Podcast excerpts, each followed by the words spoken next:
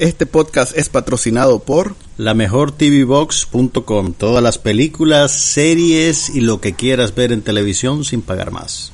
Mi cocina, el mejor lugar para almorzar en Bolonia, de Canal 2, 75 varas abajo, frente al parqueo del Hotel Europeo. Aquí no pasa nada, pero hablamos de todo.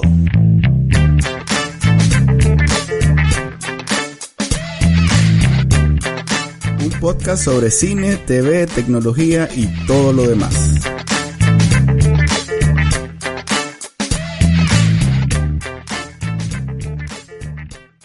Bienvenidos a un episodio más de No pasa nada. Hoy es mayo 10 del 2017 y estamos, bueno, no estamos tan mal. El último fue en abril 27.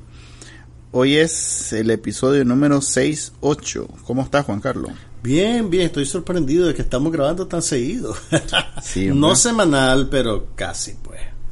Sí, eh, este, además que si se, grabáramos semanal, la verdad es que no tendríamos mucho de qué hablar. Y se aburrirían de nosotros. Sí. Saludo a los que me han hablado del podcast. Fíjate que esta semana he sentido como que mucha gente me ha dicho, estuvo bueno, no sé qué. ¿De verdad? ¿A dónde? Sí. ¿Quién? ¿Cómo? Pues mi suegra. bueno, bueno, yo no interactúo con muchas personas en Cierto. realidad, entonces, yo sí me encontré a un brother en la calle en un comercio local que se llama Jeffrey. Jeffrey, no te pude ayudar, pues, sorry. Para la próxima tal vez, pero me dijo que veía, el, que escuchaba el podcast, que me conocía de ahí. ya. Ah, bueno, y, y vi un tweet de alguien que dijo, en fin. este, empecemos pues a hablar de, de series y películas y empecemos por la mejor película del año sin duda. sin duda. No cabe me, la me menor- encanta cómo, cómo hablas en términos tan absolutos, Manuel. Pero bueno, te lo voy a conceder. ¿Cuál es la mejor película, sin duda, del año? Que por cierto, le faltan siete, se- seis, siete meses todavía. De- igual es, eh, ya, ya está ese lugar ocupado. Llamá a Paul Thomas Anderson, decirle que ni se moleste en estrenar esa película que está haciendo ahorita con Daniel Day-Lewis. Ni ¿Está te haciendo, molestes. está haciendo película Night Day-Lewis? Sí, está haciendo una película con Daniel Day-Lewis y se va a estrenar en diciembre. Nadie sabe cómo se llama la película. Ok, pero volviendo, la mejor película del año, sin duda, Guardians of the Galaxy Volumen 2. Asterisco, según Manuel Díaz. Vas a ver. A ver, explícame por qué Va- te pareció la mejor película del año. Primero no vas a hacer lo que haces vos siempre con las películas. Ah, ¿querés que yo haga la sinopsis de la película? Es que es como cinco minutos hablando de... ok, eh, en la medida que se puede hacer una sinopsis de esta película, es una progresión natural de la edición anterior de Guardianes de la Galaxia y básicamente construye sobre los personajes que se establecieron en la película anterior. Los encontramos nuevamente en el espacio cumpliendo una misión como mercenarios para una civilización de personas tan perfectas que son completamente dorados y parecen modelos de catálogo que tienen que proteger unas ¿qué eran? unos bombillos, unas baterías Una batería. una batería de unos reactores super espaciales. O sea, siga- sígueme el cuento, pues no tiene mucho sentido, pero ok. La tienen que proteger de unos gusanos intergalácticos que la andan buscando para comérselas. Pero en el proceso de proteger las baterías, se roban unas cuantas solo porque, porque sí, pues, ¿me entendés? Porque así somos. Como es el dicho, si saben cómo soy, ¿para qué me invitan? Sí. Algo así, ¿verdad? Entonces, cuando la gente perfecta y dorada se da cuenta que les robaron las baterías, se dejan ir contra los guardianes de la galaxia, contratan a unos mercenarios para que los persigan, y en la persecución son rescatados por un misterioso sujeto que dice llamarse Ego y que tiene una inquietante conexión con el pasado de nuestros héroes. Y hasta ahí se los voy a dejar para no, no, no tirarles los spoilers. Ok, eh, es Ok, la- esa fue la sinopsis. Ahora, Manuel, explícanos por qué te parece la mejor película del año. es muy divertida, Mm. para empezar. Ok. muy divertida. Eh, creo que tiene un balance. mm, quizás eh, si tuviera que hacer una referencia, diría que es el, estilo de Indiana Jones, de. de mm, ¿Sabes a qué me recordó a mí? ¿a, a qué? Flash Gordon. Pues, ¿Te pues, aquella, versión de Flash Gordon que salió a principios de los 80? Sí, todo el mundo. Flash, oh. Esa misma. El, el espíritu de la película creo que estaba más o menos en esa línea. Mm, Lo que pasa es que Flash Gordon era un poquito más.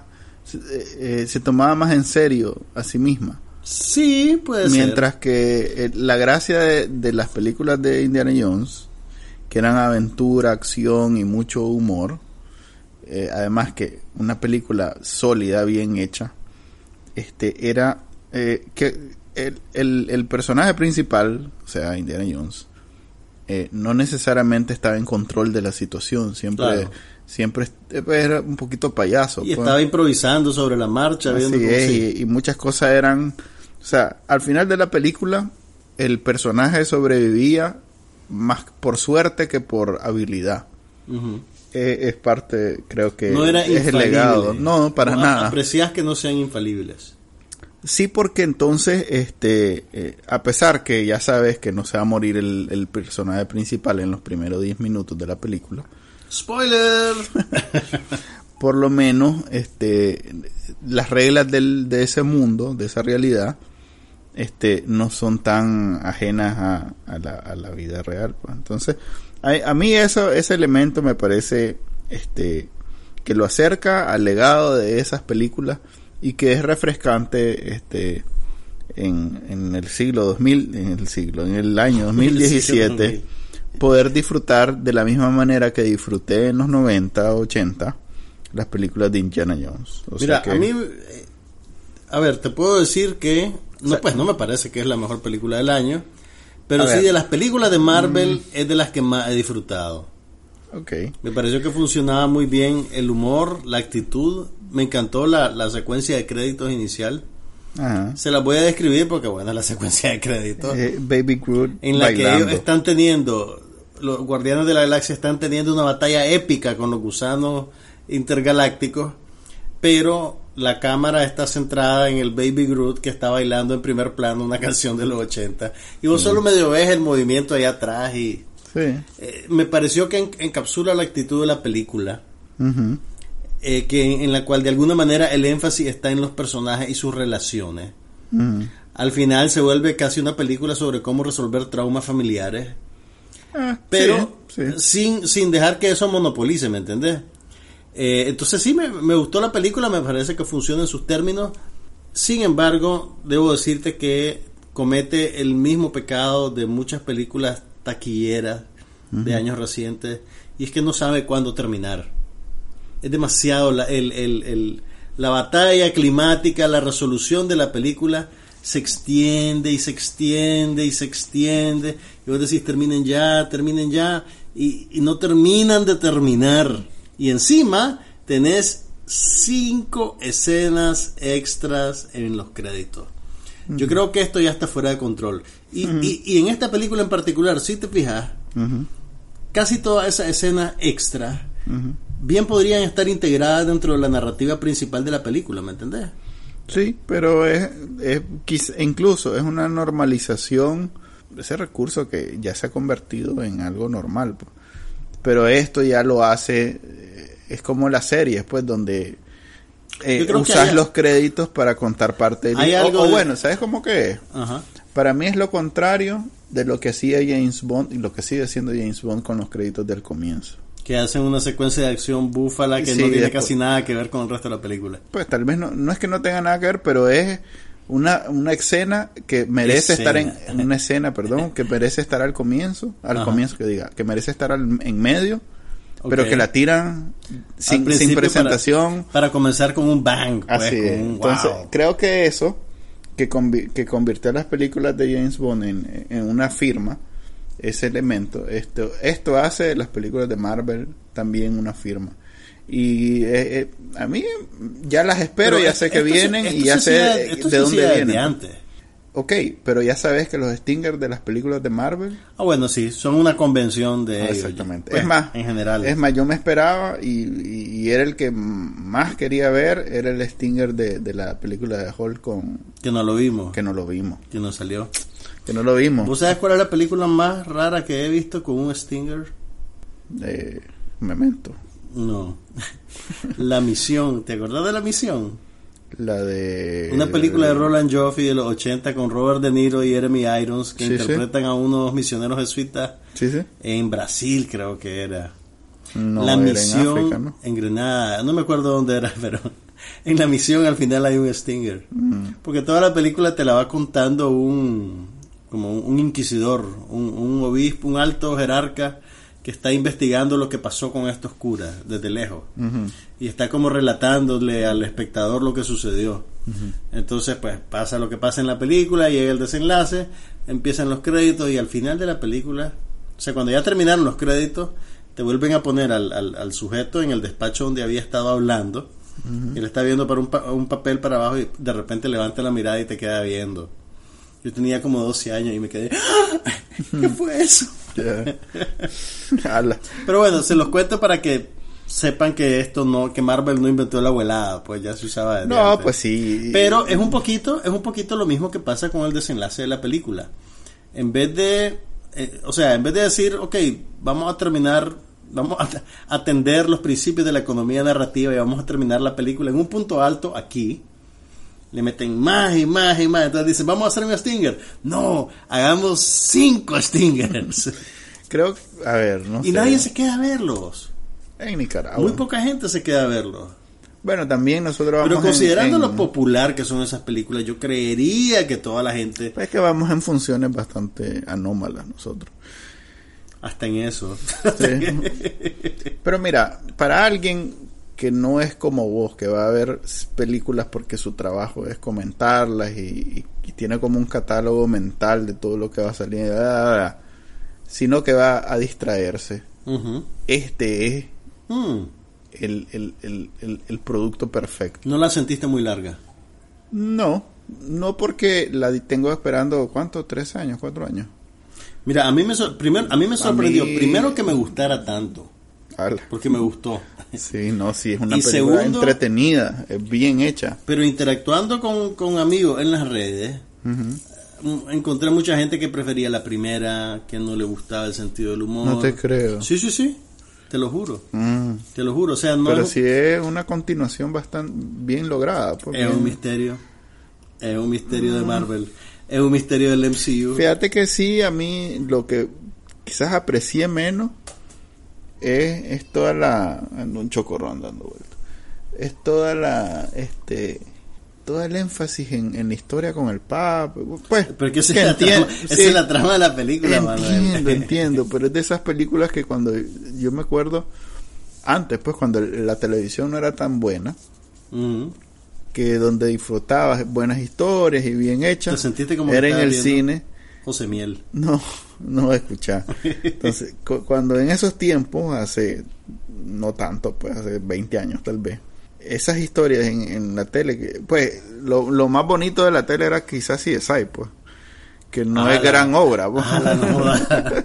Por eso, pues Manuel, estoy hablando del- de, serio, los tiempos tristes de la televisión. Cuando solo había un CSI. Sí, cuando solo había un CSI. Y CSI era innovador y, y revolucionario. Ajá. Entonces, en esos tiempos, ver una buena película. El, el cine era el único lugar donde podías ver así cosas O bien sea, hechas. Estás hablando de antes de la era dorada de la televisión. Sí, antes de ahorita de la televisión. que empezó con Twin Peaks y Los Sopranos. ah, Correcto. pues. Entonces- no con CSI. No, yo no estoy. te- ah, ok, no me entendí. A ver, ¿cuál es tu argumento?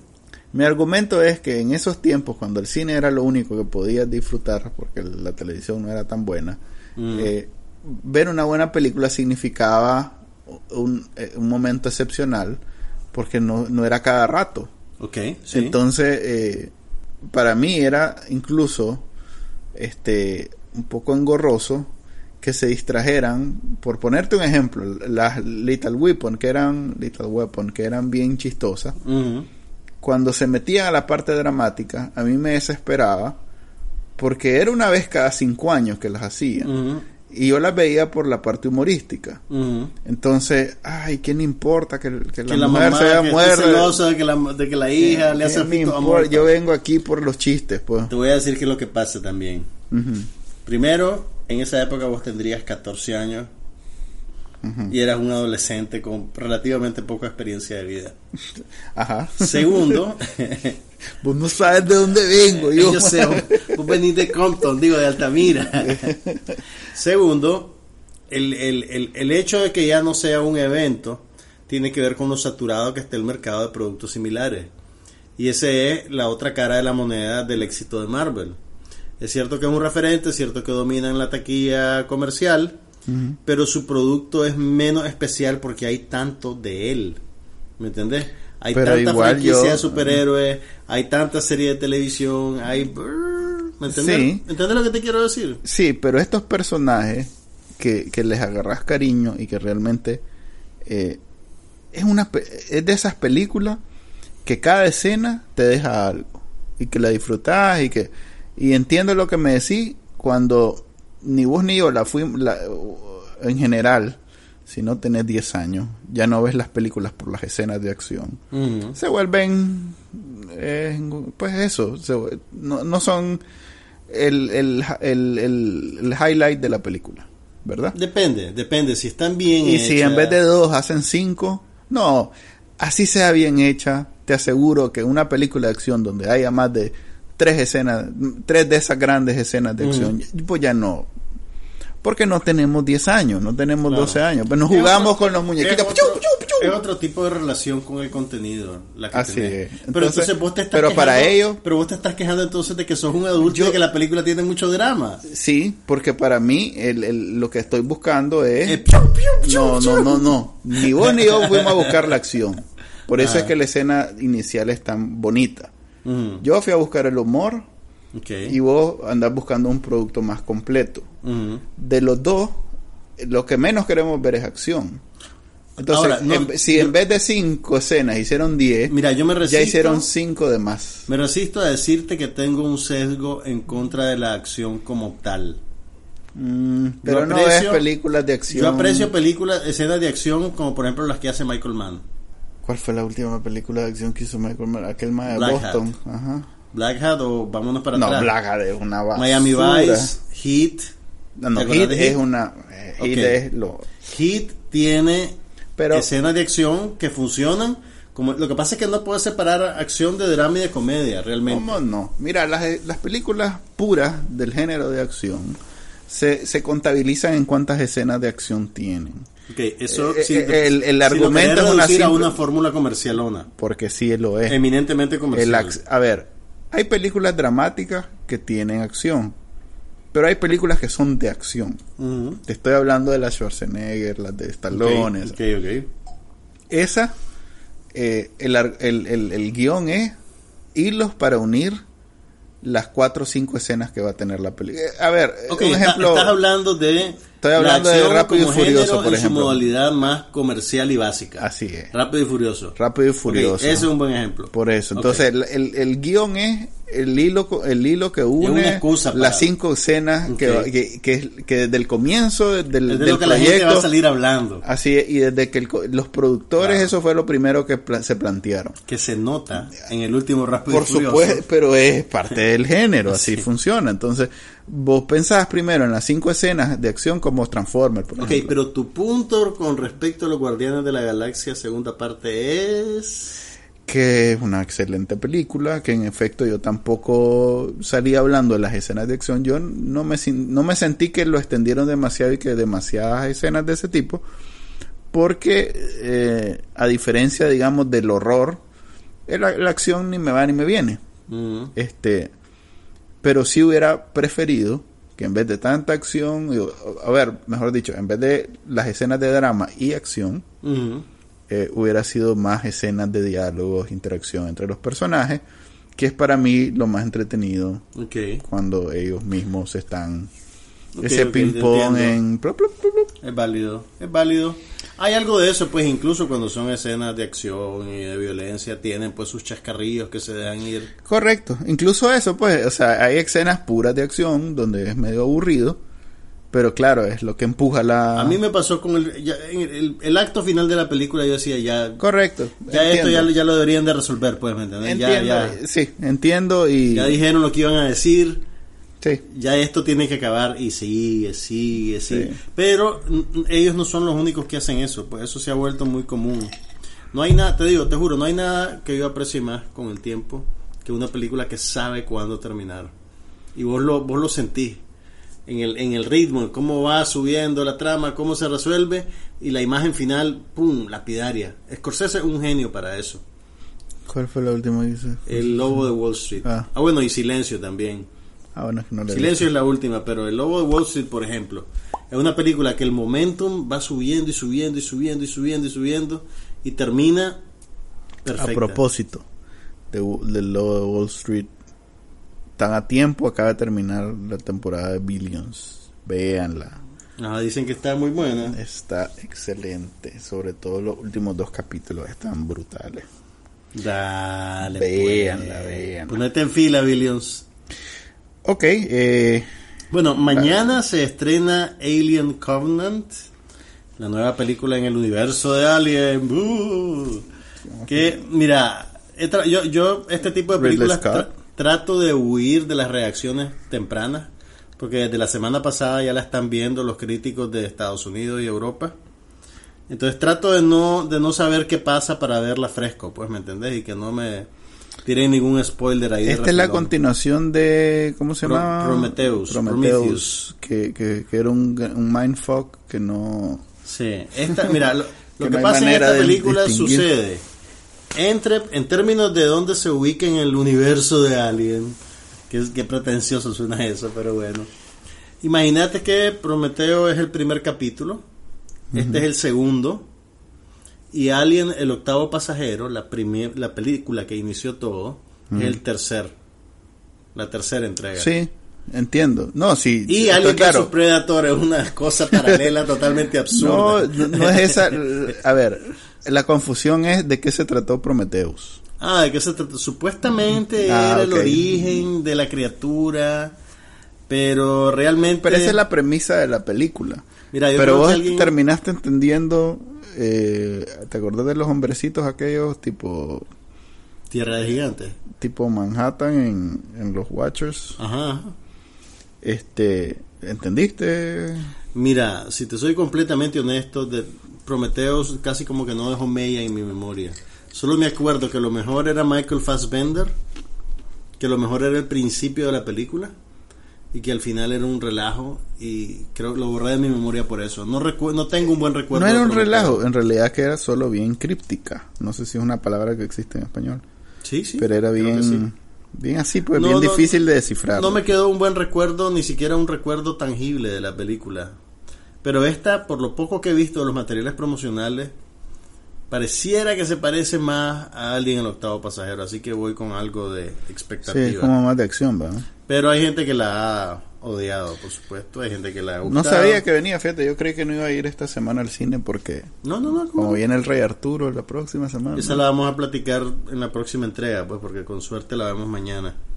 tal vez vemos las dos de un solo y entonces ya no vamos a platicar de nada más que el Rey Arturo. Porque hubo, ok, lo que pasa con el Rey Arturo es que es una película dirigida por Guy Ritchie, que para Manuel es... No, para Manuel, fíjate que ayer vi Para Manuel es... Dale, Manuel. el mejor línea, director, el mejor director en la historia del cine. Jódete, Scorsese. Todos. Scorsese, Hitchcock. Fíjate todo que eso, salió mae, no ¿cómo es tiene que se- nada que hacer. ayer ayer vi el porque como corrieron a Comi en Estados Unidos me moría por ver el comentario humorístico de alguien como el único que hace show diario es este Colbert. eh, no ver hace variedad estoy hablando de político. Este este más Daily el, Show. el Daily Show. El, el entrevistado era aquel actor eh, este africano que no me acuerdo el- nombre es bien complicado para mí por, por lo menos. David Oyelowo. sí. No hombre no no no africano que sale en la primera de Guardians, Guardians of the Galaxy por cierto. Eh, Jimon Honsu. ese correcto. Entonces el maje llega por su participación en, en, en el Rey Arturo. Imagina vos considerás a este actor este moderadamente preparado no no es Vin Diesel verdad No, pues es un, es un buen actor. Es un buen actor, ha hecho buenas películas. exactamente. Entonces el maje está hablando de la película y está diciendo en el set en, en escribir en el set y en dirigir en el set nadie le mete la mano a Ritchie es, Ujú. es- es- es realmente este que tiene que una ver esto experiencia con? Pues es que te estoy diciendo que me salté como dos meses de Daily Show porque ahora ya no Ah, lo logro ver diario. Ok, ok. Pe- pensé, pensé que habías plantado un chiste ahí que ahorita iba a florecer o No, algo. Eh, así funciona mi tren de pensamiento. Ya, ya. Estaba No, pensando Por algún motivo no me acostumbro. ok. Entonces sí, viene la película nueva de Guy Ritchie que se llama El Rey Arturo, que Que está protagonizada por Jude Law y ¿cómo se llama el brother? Charl- Charlie Honahan. Charlie Eh, Honan. sí, mejor conocido por Jax en, Este de Sons of. Anarchy. Y también ha salido mucho en películas de Guillermo del Toro y salió Sí. en, en Children of Men. ¿Te acuerdas de Children of Men? Sí. Él era uno de los malvados. Ah, Sí, sí, sí. no me acuerdo. Le quedan bien los mexicanos. El maje, sí, Charlie Hanna. El maje, este. ¿Por qué llegué? Ah, es que dijiste Guillermo del Toro. Sí, sí, no, estoy claro de eso. Eh, él es Sons of Anarchy, de hecho. Bueno, no, en realidad que esa está bien balanceada en términos de ¿Y- y- personaje. ¿Y quién es la muchacha? Es la de Billions. Eh, se llama? ¿Cómo es que se llama? En realidad que es bien guapa. Eh, eh, es una... También sale, ¿sabes en cuál? En... Como usted digo la muchacha porque ese es el esquema de género de las películas de Guy Ritchie. Está el muchacho No, y la no, muchacha. no, yo creo que me decía la muchacha de Sons of Anarchy. No, yo te digo la, Ah, no sé. la protagonista femenina de la película El Rey Arturo. No te sabría decir. En realidad que no. Para mí es, no es una cuestión de actores, es una cuestión de. ¿Y acordás de la, de Guy Ritchie? de la película así de acción del Rey Arturo que hicieron hace unos años con Clive Owen y la Keira Knightley? Para Que la nada. dirigió, no me acuerdo si fue Dominic Sena Para o, nada. o el maje que hizo Training Day. Ya hubo, pues, o sea, lo que quiero decirte es que ya hubo un Rey Arturo de acción. Ah, no, ya han habido Chévere. 50, este, ¿cómo se llama? Sherlock Holmes, pero Maggie Sif la... el, el mejor es el de Guy Ritchie. Bueno, no. Ah, la- me, me pones en mala, en mala, en una situación difícil. Ok, ok, entonces eso viene para la próxima. ¿Qué más? Bueno, eh, al cine no hemos ido mucho, pero en televisión hay un montón de cosas que han pasado, un montón, un montón, un montón. Vi los primeros dos episodios de la nueva de Sense8. Ay, yo no, sabes que no he podido verla porque no he visto el especial de Navidad todavía. El de dos horas de Navidad. Ajá. Sí, ¿Y yo qué- sí ya lo vi. ¿Y qué tal? A la eh, me siento como se deben de haber sentido la primera vez que vieron en Nicaragua el eh, ¿cómo se llama? El aquella, aquella novela la chica doña La chica Silva, la sí. No no bienamado. doña Bella doña Bella no no no no chica Silva La chica Silva. chica Silva Ok, pero es una buena sensación o una mala sensación. me siento pudoroso cuando veo esa serie Oye. o sea está lleno de, de orgías Yeah, baby. Eh, donde uh, todo, eh, Vale o sea, todo. ah, la- Otra novela brasileña. me, me siento este eh, en algún momento eh, eh, ¿cómo se llama? Eh, Está retando tus estereotipos. me estoy me, me siento en, algún momento no ni estereotipo ni pero me siento en algún momento eh, eh, inclinado a adelantarlo un poquito porque es demasiado pues, o sea Es estáis demasiado viendo para tu formación judeocristiana. No, no, no es eso, es, es que en realidad, o sea, son dos mentalidades y a la hora de estar viendo una, peli- una serie de dramática, como que la orgía, donde hay siete personas, todos contra todos, Sí, pero está dramáticamente justificada en el contexto de la serie. sí, por eso no lo adelanto y no digo, uy, no, pero Entonces, no deja de ser... No es gratuito como la secuencia de acción. ¿Cómo no? Así es gratis. No, no deja de ser provocador. Creo que es el, el editorial de la, de la más esta, De la la Wacho- Wachowski. de la Wachowski, para eh, pues Promover enfrentarnos al... Sí, correcto, enfrentarnos a... Y en realidad son bien hechas, pues tampoco es que... eh, dan- por, lo, por lo que has visto, están siguiendo el espíritu de la primera temporada. Sí, creo que están más... Sí, creo que están más. Es más, eh, avanza un montón porque sin querer hay un, hay un relajo en la cajita con los episodios. Ujú. Y Te saltaste. Sin querer me, me vi los primeros cinco minutos del tercer capítulo. Ok. Entonces vi que avanza un montón la, la trama en los Ok. primeros dos. Ok. ¿Sentiste el cambio del actor negro. Hacen una, eso lo hacen en el especial de, na- de Navidad. Ah, ok. Ahí es donde ya Ahí- y cambian de hacen, un- y hacen entre ellos, te ves diferente, le dicen. Ah, Ok, hacen un chistecito sí, autorreferencial. así es. Ah, ok, Eso ya lo... Yo pensé que era con este. No, no, no lo hicieron. En, el- en realidad es que esto es el... espe- eh, de viaje se ve que filmado es lo mismo que el... que el- que el- la primera temporada. No, no, no digo, el especial es parte de esta temporada. Es, es Ah, solo, Es es como como, el hack, pues. es como el hack de, de, de Orange is the New Black. Mira, hablando de esas cosas, bueno, primero, antes, hablando de especiales de Navidad, por fin vi el especial de Navidad de Black Mirror. No sé si Hicieron un especial, de- ¿no? Hay un especial de Navidad de Black Mirror que está entre la primera y la segunda temporada, ¿Cuál es? que es protagonizado por John Hamm, el actor de no Mad lo he visto. Sí, sí, no lo he visto. Eh, buenísimo, buenísimo. Pero pues te, te- este Es que el clásico problema- Black Mirror, puedes me entender, te hace No, cortocircuito. eh, el Black Mirror es cuando no tengo nada más que ver. no y- puede ser. Sí, ¿No te gusta Black Mirror? No es que no me guste, pero no es para todo el tiempo, pues. Y mira, y te encantaría porque sale un montón de gente de Juego de Tronos.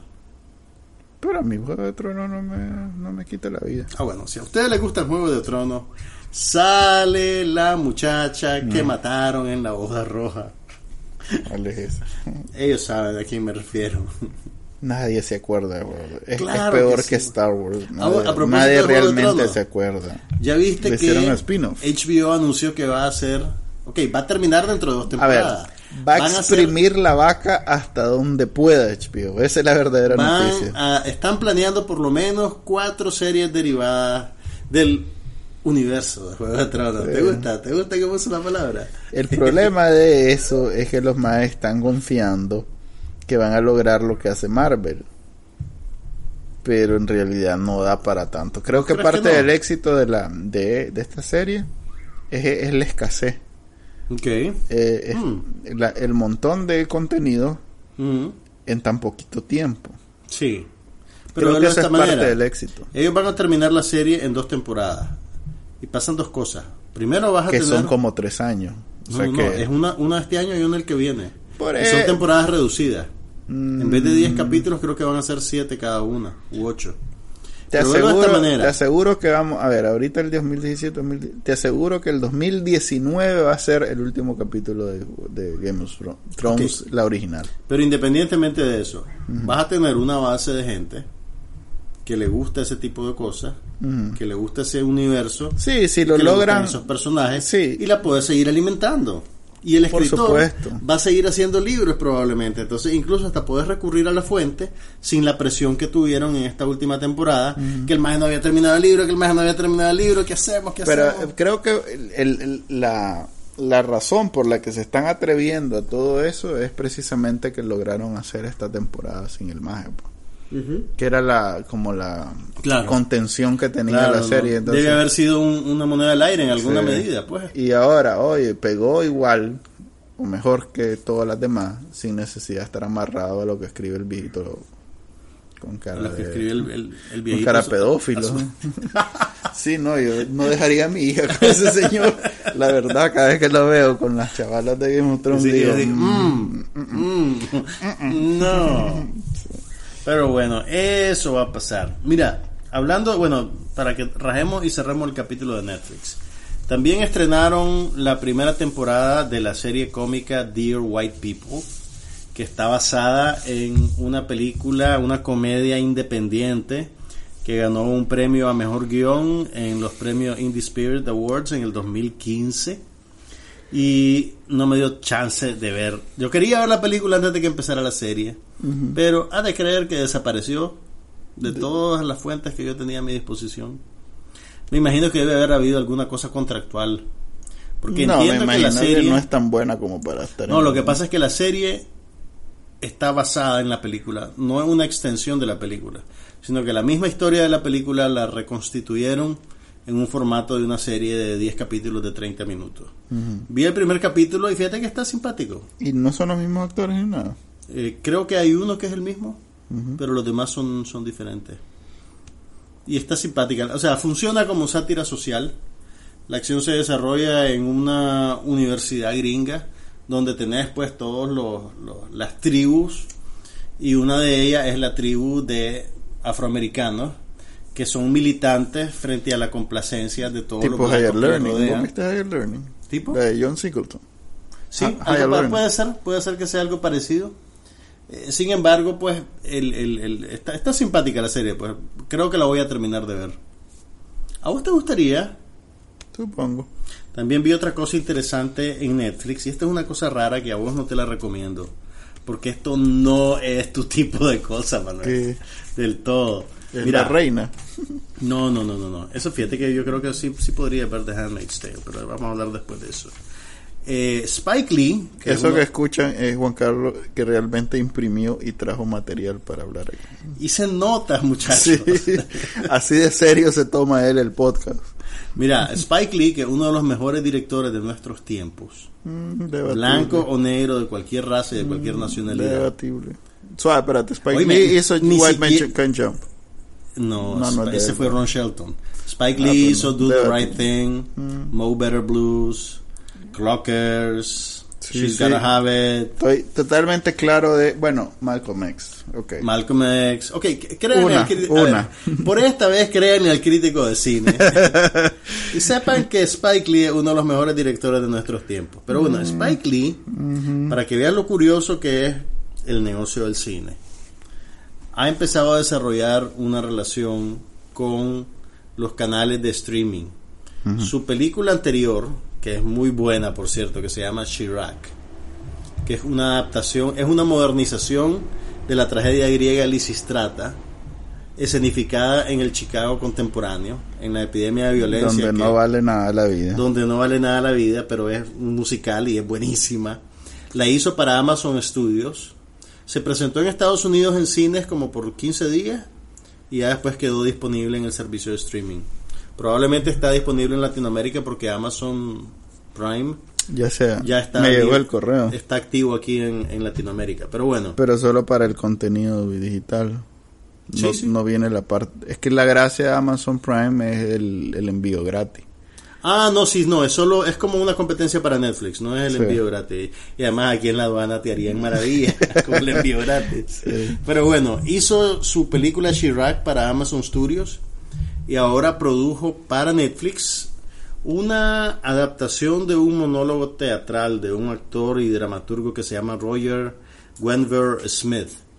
Este señor hizo un monólogo de una hora sobre Rodney King, pero es no solo sobre la figura de Rodney King, que es el, el hombre que, que sufrió violencia policial en 1992 en Cuando todavía era.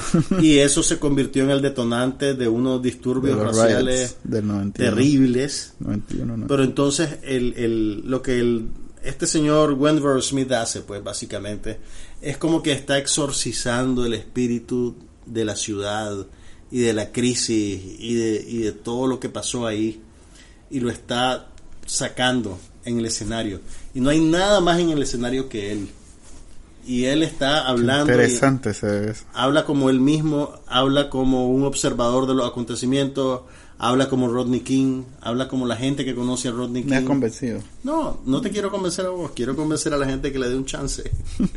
Entonces, es, eh, o sea, como pie, es una pieza teatral muy interesante.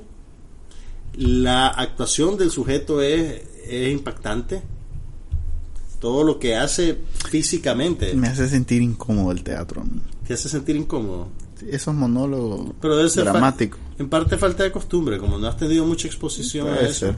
Pero me hace sentir que estoy. eh, Pues como cuando de pronto alguien se pelea cerca de donde estás vos y te hace sentir un poco incómodo. Así Ok, debe- debe esto no va a cambiar tu percepción, pero si le interesa, ah bueno, incluso sabes que, sabe- bueno, sabe, probablemente lo que pasó conmigo fue como recientemente vi el documental este de O.J. Simpson, el O.J. Made in America, Ujú. y esto está conectado con eso de alguna manera porque es la misma época y también tocan ese tema ahí.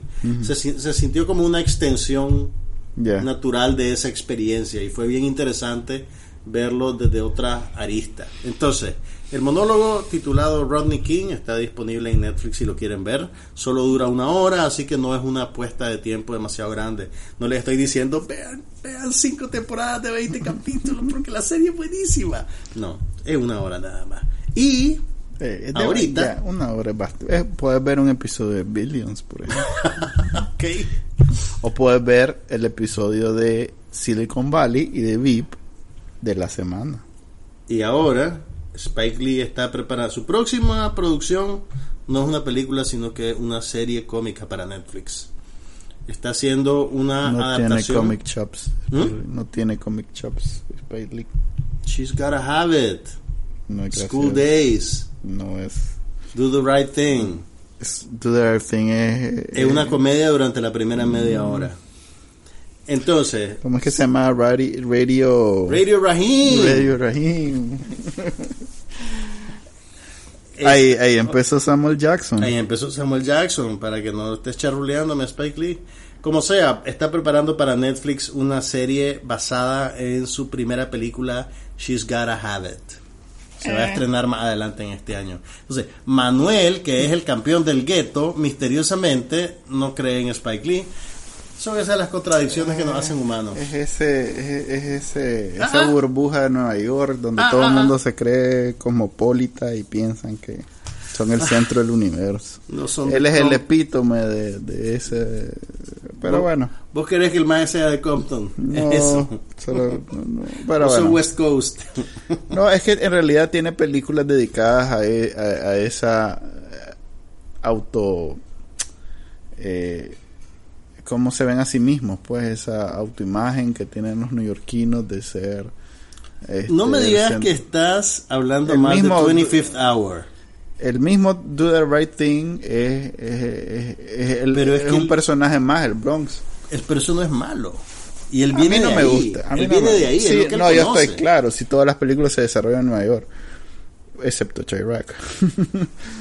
no sé. a mí Pero bueno, no- pues, ahí está en Pero es una cuestión personal, pues tampoco estoy pensando en. ¿Qué has visto vos en televisión? Eh, te dije, VIP, Bueno, lo de Silicon Billions. Valley. Eh, ¿Qué he visto también? Eh, vi esa de Sense8.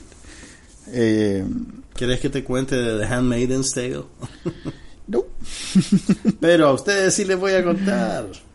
Mira, The Handmaiden's Tale ahorita es la serie que está monopolizando el discurso de la opinión pública. Y te voy a decir por qué, Chele. Está basado en una novela de la canadiense Margaret Atwood que se publicó en 1985.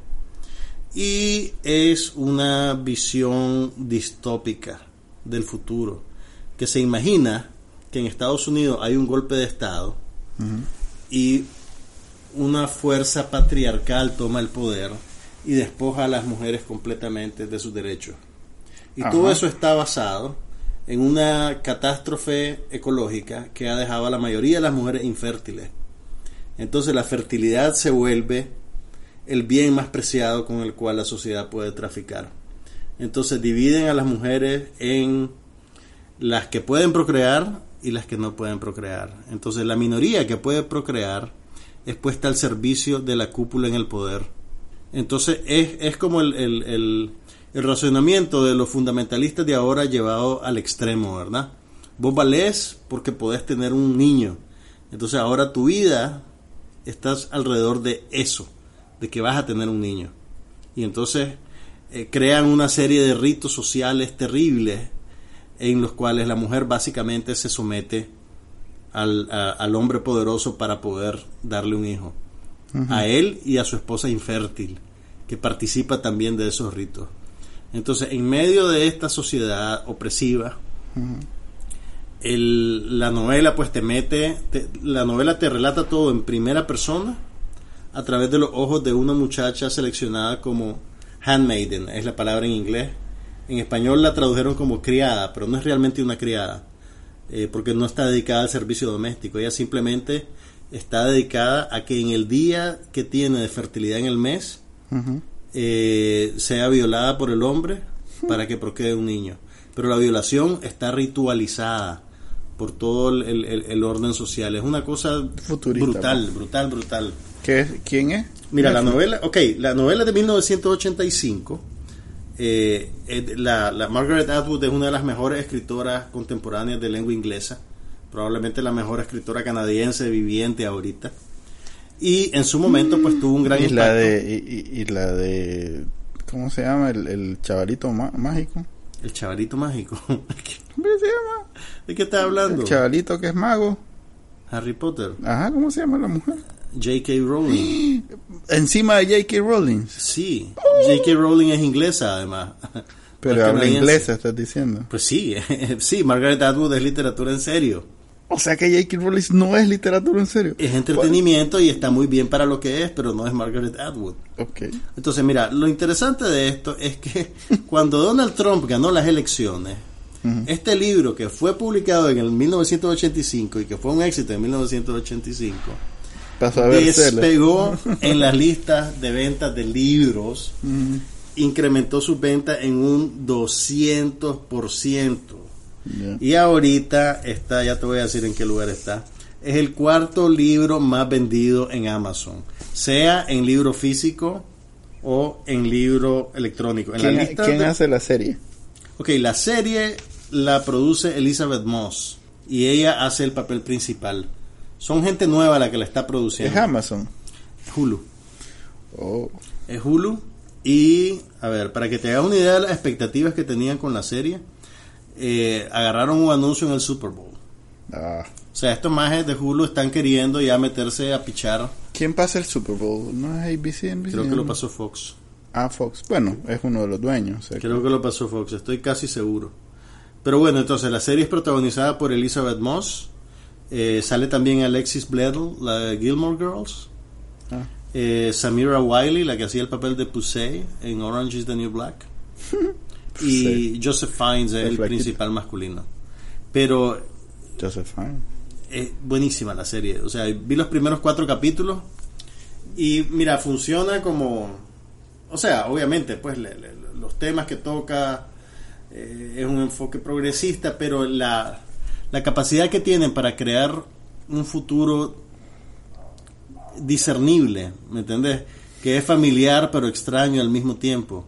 Es muy, muy, muy efectiva. Y co- como pieza, funciona, mira, funciona como ciencia ficción, funciona como horror, Mm. funciona como drama, funciona como... ¿Has visto capítulos? Ah, te dije, vi cuatro capítulos. Ah, ¿viste cuatro? Sí, sí, sí, vi cuatro capítulos. Y está, está, o sea, ha sido tan exitosa que ya anunciaron la segunda temporada, lo que supone una cuestión interesante. Yo no yo leí el libro hace mucho tiempo, pero a, a como se está desarrollando la serie, yo creo que el libro se termina en la primera temporada. Entonces, para la segunda temporada, los realizadores de la serie puede que colaboren con Margaret Atwood en expandir la historia y contar otras cosas que pasan en esa república, entre comillas, que ya no se llama Estados Unidos, se llama Gilead. Ok. Pero vale la pena, No o sea, dale chance. Dale chance, por lo menos ver el primer capítulo, Lo porque además Elizabeth Moss es una actriz excelente y casi que solo por verla a ella, Lo que Vale pasa la es que pena. estoy ya mi cuota de, de dramas densos y por eso no he empezado a ver. Eh, oíme, pero no es un drama, o sea, no puedo enfatizar lo suficiente en decirte que no es un drama denso. es, es- es- es como una pieza de suspenso. Está muy bien hecha. Muy, muy, muy bien hecha. Sería porque. Vale con, eso que ya que la ter- con eso que ya terminó Billions, pues la temporada. algo, necesito, algo. necesito algo que no sea ni. ni ¿Cómo que se llama? Ni tabú, que es la que estoy queriendo empezar a ver, pero de ese que va a ser de esos dramas densos que tengo que. También tengo empezado Dion Pope, que tampoco lo he terminado porque igual. No te veo, Chele, con el Young Pope a vos. Eh, Yo, sí. te, yo te conozco. Black Mirror es la otra que tampoco me, me- hasta que me da boluda pensar que me va a lanzar un capítulo de estoy y la otra que estoy viendo es The Leftovers porque tengo que saber en qué va a terminar ¿Ya viste la primera y la segunda? sí sí voy al día Ah, ok, pues bien por vos. Sí. pues ya por curiosidad en realidad quiero saber de qué se trata Es demasiado- aquí está el término correcto de lo que es la República de Gilead. Teocracia totalitaria. Ala, de viaje Porque todo el, Arabia patín, Saudita todo el patín es completamente pseudo bíblico. y fue antes no como hacer antes de, de los tiempos de Arabia Saudita o sea que fue basada en Arabia Saudita No, hombre. en Siria No, porque Ah, no, Siria, en- tengo es una entendido que sí. esta es una teocracia cristiana. Pero historias de la Biblia solo, para que, solo quitas el... justificar las cosas que hacen. Solo quitas el, ¿cómo se llama? No quiero decir el trapo en la cabeza porque es ofensivo. Y lo dijiste. Pero digo que no lo quiero ¿Vieron, decir. ¿Vieron lo que hizo? ¿Vieron lo que hizo Manuel? ¿Cómo es que se llama? El, el burka. Solo quitas el burka y ya es una teocracia cristiana. Entonces, esa es mi recomendación. Busquen The Handmaiden's Tale. No tiene título oficial todavía en español. Pues yo, hombre, estoy pe- esperando que ver la de Adam Sandler, la nueva, porque me lancé Ridiculous Six el fin de salió, semana. Ya Sandy salió, Wexler. pero... Sí, Sandy Wexler, pero no la he visto, pues. Entonces es nueva para vos. Es nueva para mí, porque como quería ver primero la, la anterior, la de ese Ridiculous Six, y en realidad me dio... bueno, que yo soy fan de, de Adam Sandler. Otra recomendación de refilón para Netflix, que esta no te va a gustar, Manuel. No la veas. Ok, no la veo. Se llama Aquarius, que es una película del director brasileño Kevler Mendoza Filo, que estuvo en la muestra oficial del Festival de Cannes el año pasado. Y tiene un papel protagónico para Sonia Braga excelente. Y la película, ve que interesante, los realizadores de la película protestaron en la alfombra roja de Cannes por el golpe de Estado contra Dilma Rousseff. Salieron desfilando con unos cartelitos que decían golpe de Estado. Cuando regresaron a Brasil, el gobierno de Michel Temer les pasó la cuenta. Y, a la hora de clasificar la película para presentarla en teatros, la pusieron con el equivalente de X, solo para adultos. Entonces ahí le mataron todos los prospectos de taquilla. Y a la hora de que la película, a la hora de escoger la candidata brasileña para mandarla al Oscar, La sacaron de la competencia y fue tan oprobioso en comparación al resto de películas que varios directores que habían sacado películas ese año se retiraron de la competencia en protesta por lo que habían hecho las autoridades culturales. Y todo eso... Entonces, vean la película que el gobierno de Michel Temer no quiere que veas. Sí, sí. Se llama Aquarius y está ya disponible en Netflix. ¿Cómo se llama esa serie que acabas de decir? The Handmaiden. The Handmaiden's Tale. Algo así como No el la- cuento de la damisela. Sí, ok. El libro le pusieron en español el cuento de la criada, pero no es realmente una criada. Porque en esa sociedad perversa hay una casta de mujeres dedicadas al servicio doméstico. ¿Y sabes cómo le llaman? Mm. Las Martas. ¿Por qué Marta? No sé, las Martas, porque un hombre como... A propósito, ¿Qué pasó? que se me había olvidado. ¿Qué pasó? The Americans está excelente. no Bueno, me contes nada, no me contes nada. Algún día la veré. en realidad que está bajando el rating y es una mala noticia porque, pues, sabes Pero ya tienen autorizadas las dos temporadas más que van a hacer. O sea, esta y una más. Pero está... Y ahí termina la serie. Sí. La prueba de rating. Sacaron a Marta. Que No, no, no, no me contés, no me contés nada. No me contés nada. Para eso que tal vez vieron el, el- la temporada anterior, eh, sacan a Marta. Es, es alguien que... Yo que- sé quién es Marta. Ah, sí, ¿sabes quién es Marta? Sí. No me. Marta en- en cállate, Rusia. Cállate. Ah, no fregues, tiene cuatro años ya. Hablemos del hackeo de Netflix. Hablemos del hackeo de Netflix, pa. Ok, miren lo que pasó. Un hacker que se llama The Dark Overlord, Bacanal Nica- digo, un hacker que se llama The Dark Overlord logró copiar episodios de un montón de series. Al Un meterse, montón no sabemos. Ok, él dice que es un montón de series. Pero esto sí es lo que sabemos que está verificado por los medios serios.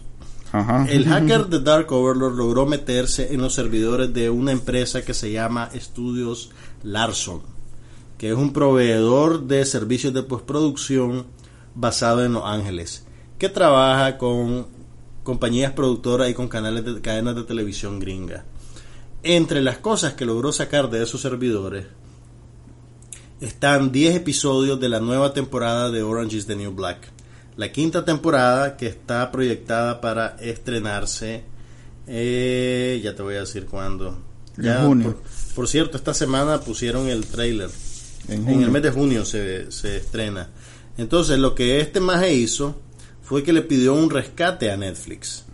Le dijo a Netflix, pagame en bitcoins X cantidad y no, entre comillas, libero los 10 capítulos de la serie. Es un genio ese man. Netflix hizo lo que hacen todos los gobiernos serios a la hora de enfrentarse a un terrorista. Dijeron, no negociaremos con terroristas.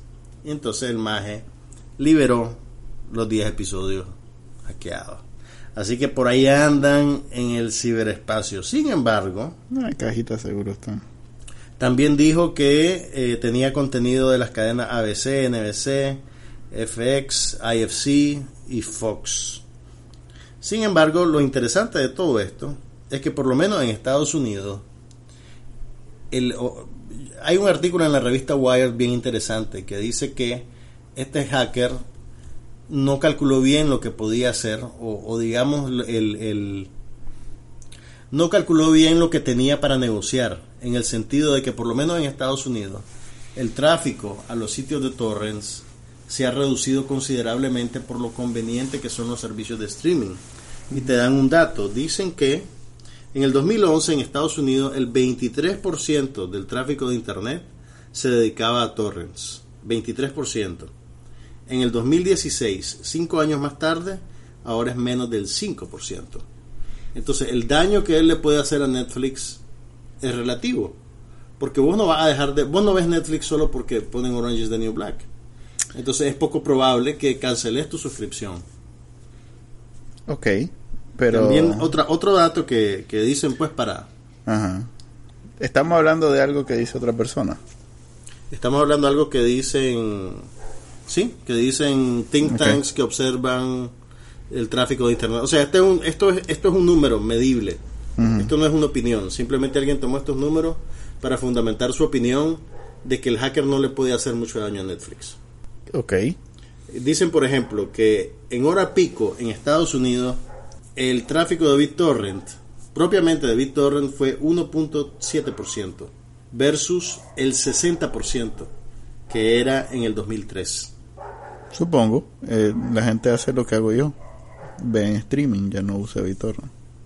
Ok, pero eso lo hace basado en esos lugares de torrents, ¿no? No. Son eh, como en algún tiempo era Mega no sé qué y de esos donde subís las cosas gratis y las puedes descargar después. Ujú. Esos son. Eso, de ahí sale el streaming de la cajita. Ya. Entonces, ya para qué vas a usar BitTorrent si puedes ver en streaming, pues ya no tenés que estar bajando archivos, no sé qué, ¿Y eso cómo lo miden, ese tráfico? no lo puedes medir, porque es, es tráfico web, es tráfico de, de navegador, o sea que no hay manera de medirlo.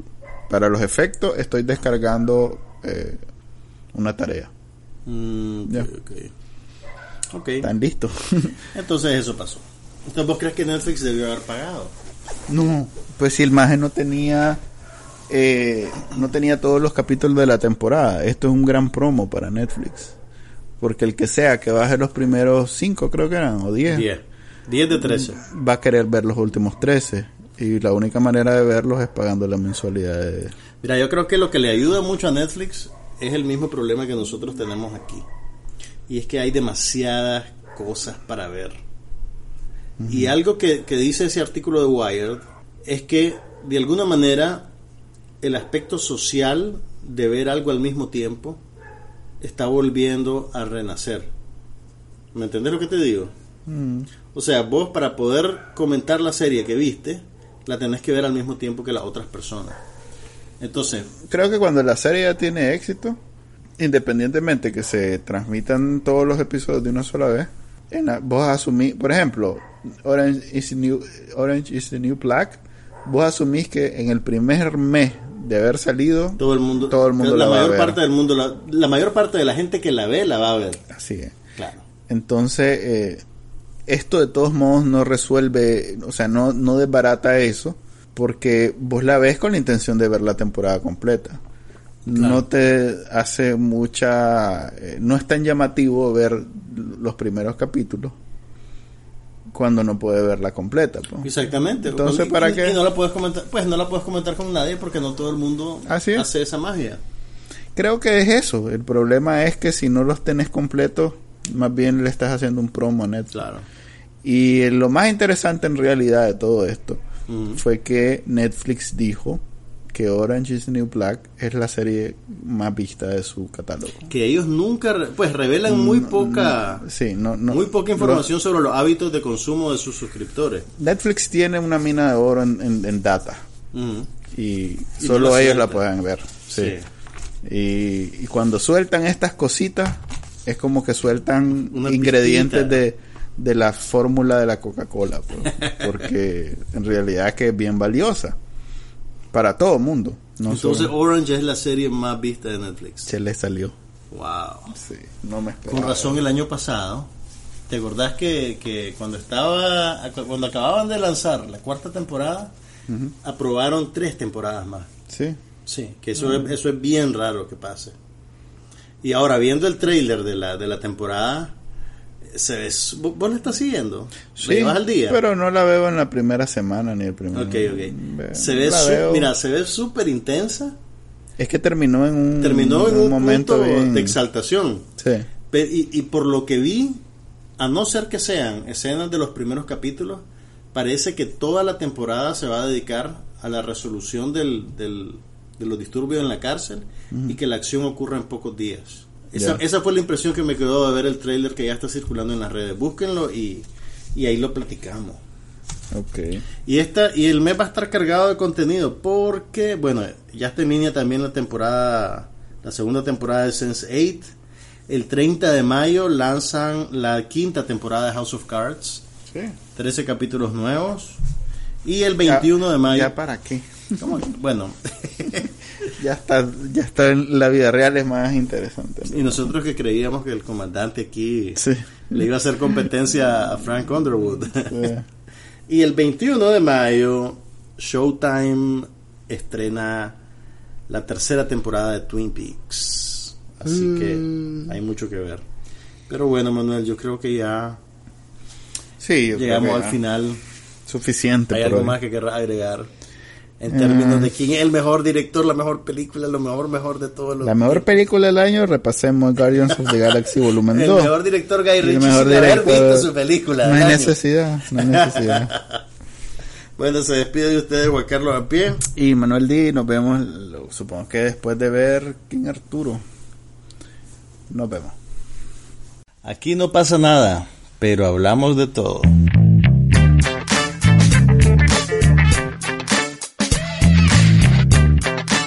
Podcast sobre cine, TV, tecnología y todo lo demás.